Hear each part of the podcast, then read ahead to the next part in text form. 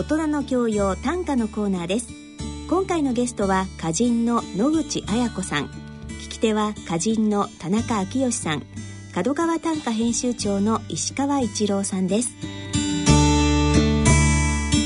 ご機嫌いかがでしょうか？田中昭義です。ご機嫌いかがでしょうか？角川短歌編集長の石川一郎です。今回は、えー、4月華やかな季節ということで、はい、桜が似合う、えー、歌人の野口彩子さんをゲストとしてお招きしております。野口さんどうぞよろしくお願いいたします。野口彩子です。よろしくお願いします。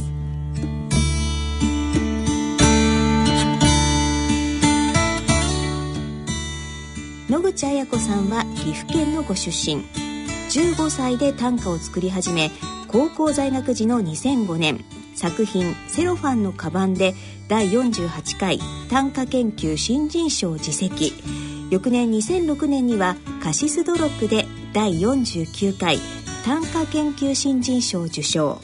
2010年には第一歌集「首筋のかけら」で第54回現代歌人協会賞を最年少で受賞されます。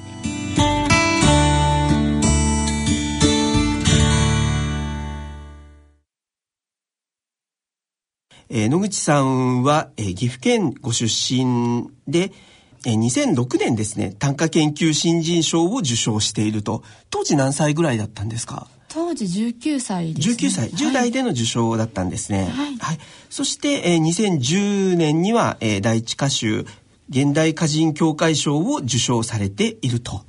いうことで、そして、えー、短歌を作るだけではなく、いろいろな演劇的な試みというか、はい、えー、そういう短歌朗読ユニットの活動もされたり、今はいろんな音楽家の方々ともコラボレーションしたりという活動が注目されていらっしゃるそうです。はい。そもそも石川編集長、あの、野口さんを今日ゲストにお迎えしようと思ったのはどういうきっかけだったんですか？えっとですね、えっと、まあ、数いる新人の中でも新人というかですね、はい、まあ若い、まあ、20代でいらっしゃるんですけどもまああのまあ、デビューは華々しいんですけども、はい、短歌研究実績で翌年受賞して、はい、寺山修司以来の、えーはい、10代での受賞ということで、えー、あのかなり注目されましたし、はい、そそれからまだ10年弱なんですが、はい、すでに3冊の歌集を出していて、はい、第一歌集から想定が菊池信義さんだったりね。すごいですね。そういう代表する。あの、もうあの超等級新人ということでなんか、はい、あの、花壇には登場してきたというイメージがありまして、角川短歌の雑誌の方でもですね、たびたびあの作品を依頼したり、はい、えっ、ー、と、書評とか、そういうあの、論評みたいなのにもかなり才能を発揮されていて、えー、あの、かなりあの、素晴らしい歌人でいらっしゃるということはあるんですけどもね、まあ、その中でも特にこの朗読の活動というのを、はい、あの積極的にされていて、はい、でかつあの詩人の方とのコラボレーションとか、はい、先ほどもご紹介がありましたけどねあの音楽家の方とか、はい、映像の方とか、まあ、そういったあの越境ジャンルであのいろいろ多方面で活躍されていて、はい。まあ、そういうところもなんかすごい意識的でいらっしゃって、はい、なんかその短歌現代短歌がね今こう迷走してるとも 言われたりとか、はい、あのいろいろな中で、はい、あのかなり野口さんのその活動にはずっと注目をしていましてこのラジオの番組を私もやらせていただくようになってこの、はい、改めてね短歌の韻律とか調べとかね、はい、そういった音声として、えー、聞いた時にのあのその短歌の特質みたいなのに注目を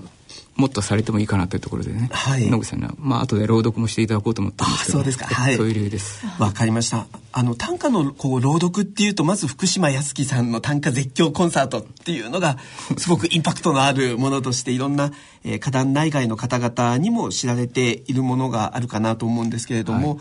なかなかでもその後こう異業種コラボレーション的なものがあったりっていうのを注目されたりっていうことはなかったですよね。そうですね。もあのそもそも、えー、野口さんがあの10代の頃からこう短歌と出会われてだそうですけれども、あのこういういろんな演劇的試みもしていこうと思ったきっかけっていうのは何かあったんですか？はいあの短歌を始める前に一度劇団に所属してまして、はい、そこでその時から短歌も書いてたんですけれども、はい、その動きとか声みたいなものとその実際の書き言葉というようなものがどこかで交わることがないかなと思って一度シノボクシングというあの朗読の大会に参加させていただいて、でそこからあのいろいろな人と出会ってあの、いろんな場がいろんなコラボレーションの場が広がってきたというイメージですね。なるほどなるほど、はい、ちなみに演劇をやり始めたのは何歳ぐらいの頃だったんですか？それはえっと16歳ぐらい高校生に入られた、はい、入った頃ですね。へあの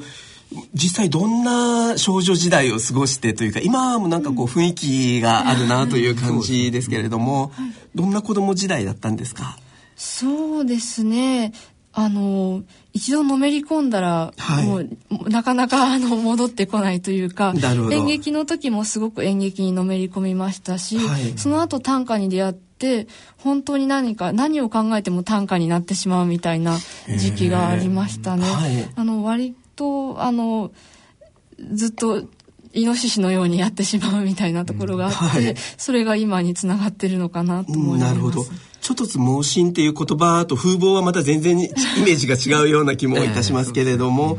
あの、えっと、高校時代から演劇と出会われたということですけれども、はい、短歌との出会いというのはいくつぐらいでどんな出会いのきっかけがあったんですか？そうですね。小学校の時にあの、はい、家で坊主めくりの遊びをしてまして、はい、あのなあそこに書かれているのが和歌とか短歌なんだっていうのに気がついたんですね。はい、でその時に100人もいるのに一人一人全然違う歌が作れるんだっていうのが、はい、当時とても魅力的ではい、で高校生の時に演劇をしていて、はい、いろんな何でしょう思春期の悩みとかがあった時に、えー、みんな一人一人違う思いを抱くんだっていうのに気づきまして、でそこからあの短歌も始まったんですけど、はい、最初の小学校の時にそのいろんな短歌があるっていうのに気づいたのがありましたね。はい、なるほどなるほど、はい、その中でも特にこう、えっと、覚えてる歌人とかですねこの一種が好き、もしくはあのその後こんな作品と出会って本格的にのめり込んでいったっていうきっかけになるような人は人もしくは歌はありますか？そうですね。あの泉式部の「あらざらむこの世の他の思い出に今ひとたびの会うこともがな」はい、今のなんか野口さんの雰囲気にすごい重なるような気もしました。あの情念とこう、はいはい、なんでしょうこう熱い思いというか、うん、そういうものにこうこんな熱い女性がいるんだっていうのが小学校の時驚きでしたね。小学校で泉式部にはまるっていうこと自体がまず あのなかなかありえないかなとも思うんですけれども泉式部。なるほど、わ、はい、かりました。でもそういう小学校時代だったらもう、はい、あの中学とか高校の多感な状況になったら、うん、さらにこう感性が、うん、あのいろんな思いでそうですね。はいだったのかなと思いますけれども他に何かあの、えっと、演劇では例えばこんな作品が好きだったとかはあります、はい初めて大きい舞台で見たのが、はい、塚公平さんの演劇で、あの黒木明沙さんの初舞台だった、熱海殺人事件、熱海殺人事件をな初めて見てあのなんというか、はい、熱いエネルギーというか、ね、強い舞台にすごく感動した覚えがあります、ね、はい。あのえっ、ー、とちょっとごめんなさい。私事になってしまうんですけど、はい、私も同じように10代であの短歌と出会って作り始めて、はい、あの、はい、えっと、大学1年生の時に賞をもらってっていうことだったんですけど、その前に高校生の時に演出家の蜷川幸雄さんが短歌が大好きでで、えっと、蜷川幸雄さんが短歌をあの書いた10代の頃の短歌を読んでくれていて、はい、詩の朗読ライブをやりたいから、はい、この子を探せっていう指令があったんだそうで、えー。はい、でいきなりなんか、えーと、詩の朗読ライブに借り出されて、えー、短歌朗読っていう場面を高校時代に体験してるんですよ。ででもやっぱりそこからいざステージに立ってしまったら、うん、楽しかったんですよね。楽しかったというか、うん、はい、ね、あ表現ってこういう形で五七五七七をただ活字だけで書いているんじゃなくて、うん、こう立体体的になったり、うん、あのそこにこうオーディエンスというか、はい、との距離感や空気が生まれていくっていうのがすごく面白いなと思ったことがあるんですけれども、はい、野口さんの場合ははそのこう演劇の中で短歌をどういうふうに、はい、あの表現していきたいというふうに思ったのか、はい、いろいろ編成も聞いていきたいなと思うんですけど。そうですね。あの短歌だとこう平等平等にというか均等に書かれてますけど、はい、演劇にするとすごく間合いがあったりとか、はいはいはい、スピードがあったりとか、はい、そういうことが面白くてそうですね。実際文字を読んでてもすごく早く読んでる時とか、ゆっくり読んでる時とか、なるほどなるほど。そういうのって声に出してみると実際わかることが多くてとても面白いなと思います。確かに、はい、なんかこう根っからの体質からすごくこう表現者というかアーティスト系のあの表現者なのかなという気もしますけれども石川編集長いかがですか、見た目はこのクールな感じなんですけどね。あのもううちでたぎるこの熱い青白い炎とかね、青白い炎。情念とかそういうのも、野口さんのねなるほどなるほど。大話みたいな感じで、はい、そのギャップがいいですね。でそれはこうおお会いしてて、はい、ガンガンやけどするって感じじゃないんですよ。実際はあの、はい、穏やかというかねクールな感じもあってね、はい、でも歌を先に読んでるから、はい、あのねいやなんかいろいろすみません。なるほど。いやでも本当に熱い炎っていうのは赤い炎ではなくて青い火の方が熱いっていうのが言われるように多分青白さって実はやけどしそうなものがあるのかなとも思いますけれども実際あのえっ、と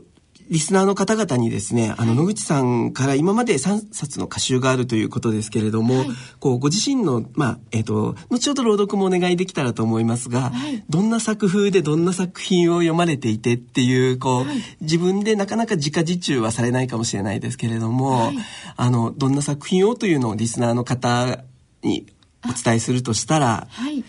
どんなのが出てきますかね。では、はい、えっと、第一歌集の首筋のかけらからですが、はい、セロファンのカバンにピストルだけ入れて、美しき世の旅に出ましょう。セロファンのカバンにピストルだけ入れて、美しき世の旅に出ましょう。はい、セロファンのカバンっていうのは実際にはないものなんですけれども、はい、実際ないものの中に、はい、さらに実際現実ではなかなかありえない。ものを入れる。はい、ピストル。そうですね。はい、これは本当にあの、夜10代の頃、夜道を歩いている時にできた短歌なんですけど、はい、なんかありえない危うさみたいなものを10代の頃感じる時があって、はい、それでできた印象深い曲で、歌短歌ですね。はい、なるほど。今思わず短歌を曲っていう言い方のあたりが野口さんでもあるかなと思うんですけれども、確かあの個人的にはこうセロファンのカバンっていうのが、はい、もう内面自体が心自体がセロファンのカバンでそこにピストルもっていうふうにも思ったりもしたんですけれども、はい、でもあのこう歌の中の道具というのがピストルとかですね、はい、あのセロファンのカバンとかやっぱりあの、えーと、色彩が思い浮かぶものだったり音が思い浮かぶものだったり、うん、31文字なんだけれども立体的なというか劇場型のあの31文字味噌一文字かなというふうにも今、えー、お聞き受けしましたけれども、うん、ありがとうございます、はい、どうですかねご自身では。そうですね。あのイメージする時は、はい、やっぱり言葉で思いつくというよりそういった映像ですとか、はい、音の感覚でイメージすることが多いのでそう言っていただくと嬉しいです、ね。はい、なるほどなるほど、はい、そしてまたあの首筋のかけら。はい、歌集のタイトルもこうちょっとドキッとするような感じのタイトルも少なからずかなと思いますけれども、どんな思いでこうつけたさ、えーと、タイトルだったんでしょうか？と首筋というのが体の中で脆いもの、はい、弱いところだと思っていて、はい、で短歌を作るっていうのも自分の中の弱いものを差し出すことだと思っているんですね。はい、で短歌の一種一種が弱いもののかけらが集まったものっていうようなイメージがあって、はい。うん、そうすると首筋のかけらっていうのは体の弱いところ心の弱いところのかけらとして、歌集というものをお渡しできたらなというイメージではい、あの、すごくこう、いざ五七五七七を作ろうとしたら、すごくかっこつけてですね、うん、なんかあの、えっ、ー、と、本当に、えっ、ー、と、飾り立てながらっていう表現の仕方っていうのをする方も少なくないかもしれない中で、あえてネガティブな部分とか、うん、こう、あの、自分の中のマイナス要素になるかもしれないものっていうのをちゃんとインクにして、そこから、あの、抽出されるものを表現していこう、こう、あの、医学的にというかですね、あの、解剖した体の中とか心の中までちゃんと、うん、あの、医学的に解剖して、そこにどんな、あの、黒い病変があるのかとかわ、わからないですけど、うん、いろんなそういうものをちゃんと見極めて、あの、丁寧に表現していこうという姿勢があるような気もするんですけれども、いかがでしょうか？そうですね。あの、必ずしも表現って健康的なものとか明るいものだけじゃなくて、うん。はい、かえって暗いものとか弱いものが人の悲しみや苦しみを癒すこともあると思っていて、はい、自分も苦しみながら作るんですけど、もしそれで、はい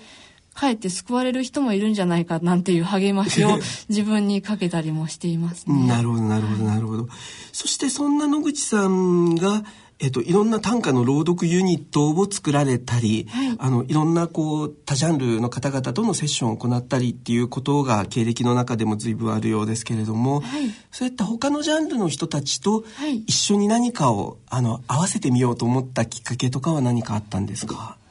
そうですね。あのよし合わせようと思ったことはなくて、はい、自然とあの、はい、やってみようやってみようという声が上がったというとこなんですけれども、はい、短歌を始める時もそんなにこう短歌というものが絶対だっていう意識はあまりなくて、はい、いろんなジャンルがいろんな形でこう流動していく中で私も音楽の人と映像の人とこれから何が見えるかわからないところにみんなで行ってみようっていう形で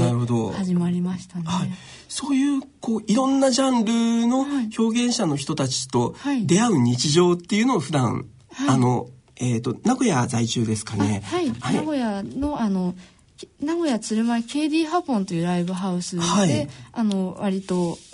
音楽の方とかダンスの方と知り合うことが多くて、はい、ここで意気投合してあのライブを実際やってみようっていうことも何度も。なるほどなるほど、はい、石川編集長は生のライブはご覧になったことはあるんですか？実はなくてですね、はい、その今 KD ハポンっておっしゃったその活動今年1年間またいろんなところ、あのいろんな機会にやられるということで、はい、ぜひちょっと見に行きたいなと思ってるんですけど。なるほどなるほど、あのこの東京でもですねずっと今こう思い出すとその、えっと、渋谷にジャンジャンっていうところがあって、うんうん、えっと土源雑貨じゃなくてえっとあれは、えー、公園通りの方ですかね、あの昔えっと、三輪明宏さんが詩の朗読ライブ的なものをそこで行っていたりとか、はい、なんかであのそこに、えっと、歌人の方とかもこう参加したりっていうような、うん、やっぱりあの五七調と実はあの演劇とか音楽っていうのは親和性のあるものなのかなと思わせてくれるようなものが、僕の10代の頃なんてもう、えー、と20年30年とか前ですけれども、随分あったなと思いますけれども。何かやっぱつながるものってあるんですかね？そうですね。なんとなくあるような気がするしこれからまたそういった流れができてきたらずっと面白いのになと思ってます。はい、はい。あの、えっと、いろんな実は私もミュージシャンの曲の歌詞も書くんですけれども、はい、ミュージシャンから五七調で書いてくれってリクエストを受ける機会が最近やっぱすごく増えていて、はい、多分あの音楽界全体の中でも、うん、こう実は五七調っていうのが日本人の DNA のどっかに組み込まれていてと、うん、普遍的な何かを感じ取ってるのかなという気もするんですけれども、五七五七七って野口さんにとって何なんですかね？五七五七七。なかなか難しいですけどでもやっぱり呼吸ですかね、はい、一番しやすい呼吸という感じ一番しやすい呼吸、うん、はい。あの五七五七七で呼吸をしているとなんとなく生きやすいというか過ごしやすいみたいな気持ちで、はい、あの言葉を乗せていったり声に出してみたり、はい、そうですね。言葉というよりちょっと呼吸という印象ですね。なるほどなるほど、はい、すごくあのこの後こう取り組んでいきたいテーマとかモチーフっていうのは野口さんの中で何かあるんですか、テーマやモチーフ。はい例えばあの歌詞を読ませていただくと、はい、あのすごくこう、えーと、女性20代女性のはい、あの内面総門家的なものもあれば、はい、自分を見つめながらという作品もあるような気がするんですけれども、演劇の世界だったらもっとこう、うん、広くというか、うん、あの時代設定も変えていけますし、うん、あの宇宙空間にも超え超えて出ていくこともできるかと思いますけれども、今野口綾子が大切にしたいと思うテーマモチーフっていうのを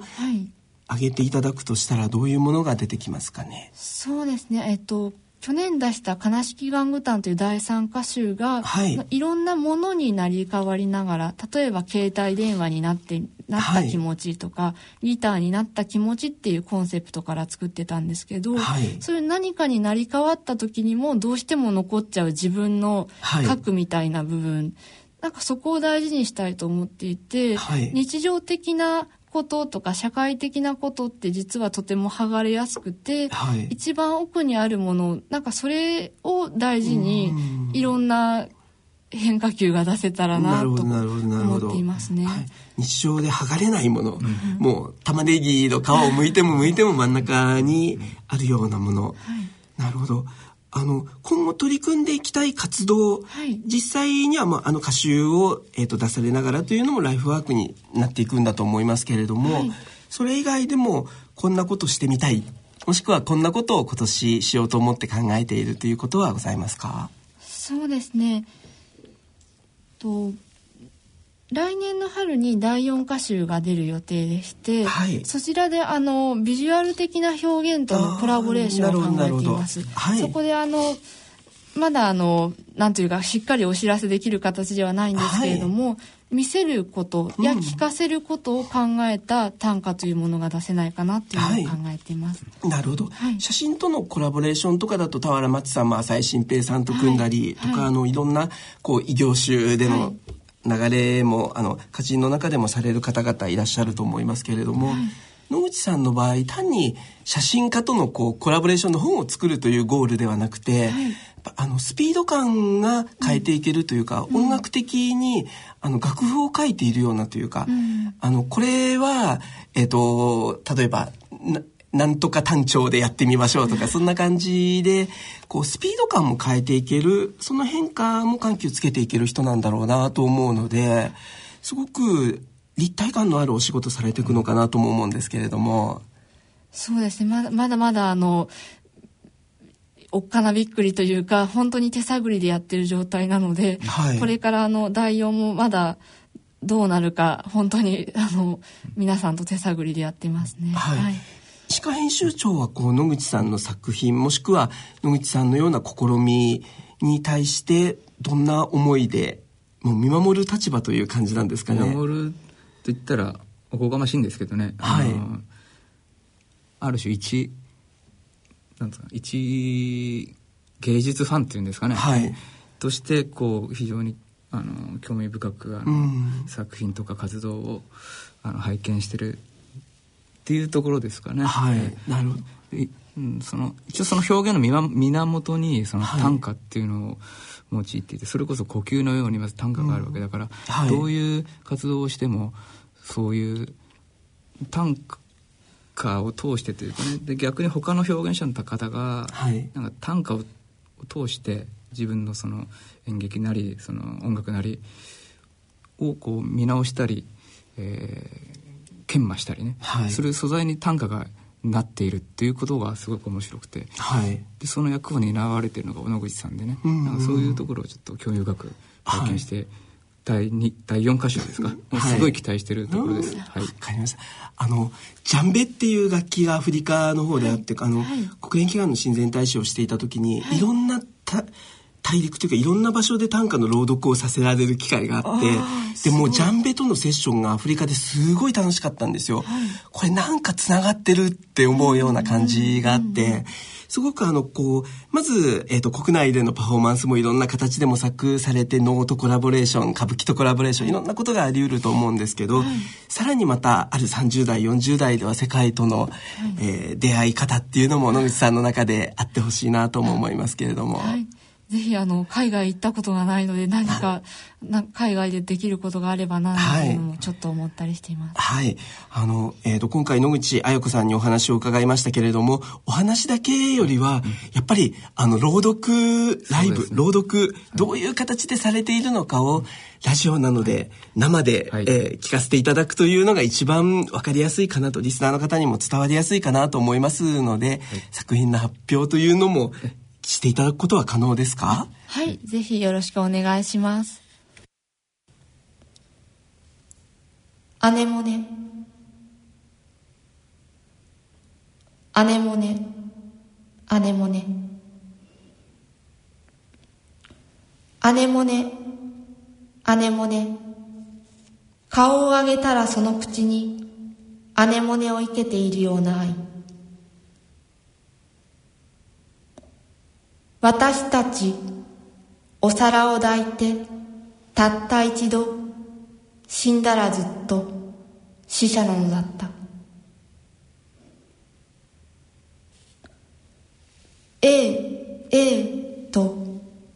微笑んでいる春の昼柑橘類でビニール重い。そこにあるそのことに目を閉じる夜。君は洗濯物を着ている。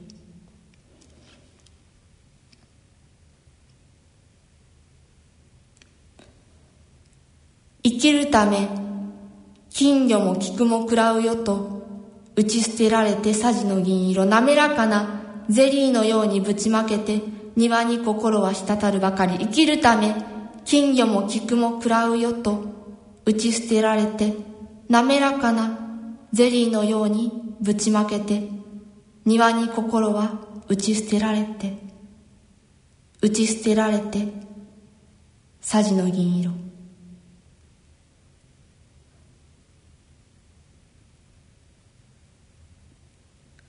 大きなアルミラックの上に小さなアルミラック乗せて人生なんて私たち。顔を上げたらその口に姉もね姉もね姉もね姉もね顔を上げたらその口に姉もねを生けているような愛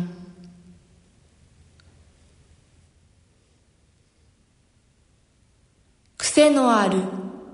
髪の毛にワックス伸ばしあなたはみんな赤の他人だ。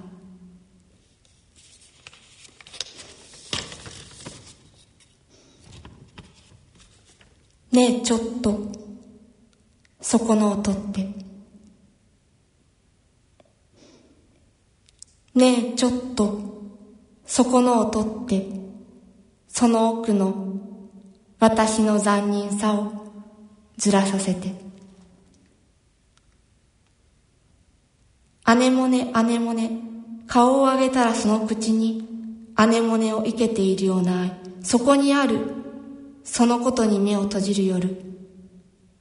君は洗濯物を着ている。君は洗濯物を着ている。君は洗濯物を着ている。君は洗濯物を着ている。姉もね姉もね顔を上げたらその口に姉もねを生けているような愛。はいありがとうございました。初めて聞かせていただきましたけどやっぱりあの単に五七五七七だけではなくてこういろんな言葉をリフレインしていったりあの強弱がついていったり、ね、歌人というくくり方とはちょっとまた違うあのなんか立体感のあるやっぱ表現者なのだろうなと思いますけど石川編集長いかがですかなんかうっとりというか甲骨の感じで、はい、聞き惚れてしまいましたけどねはい異様じゃないですかこれはこのラジオで、うん、はい、あのがオンエアされるっていうのを、はい。感じ。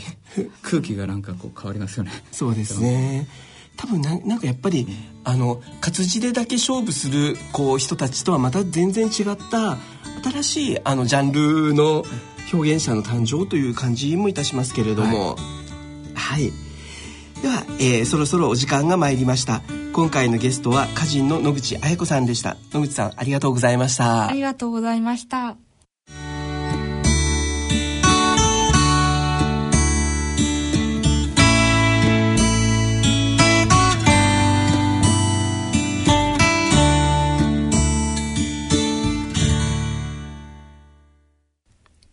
大人の教養短歌のコーナーでした。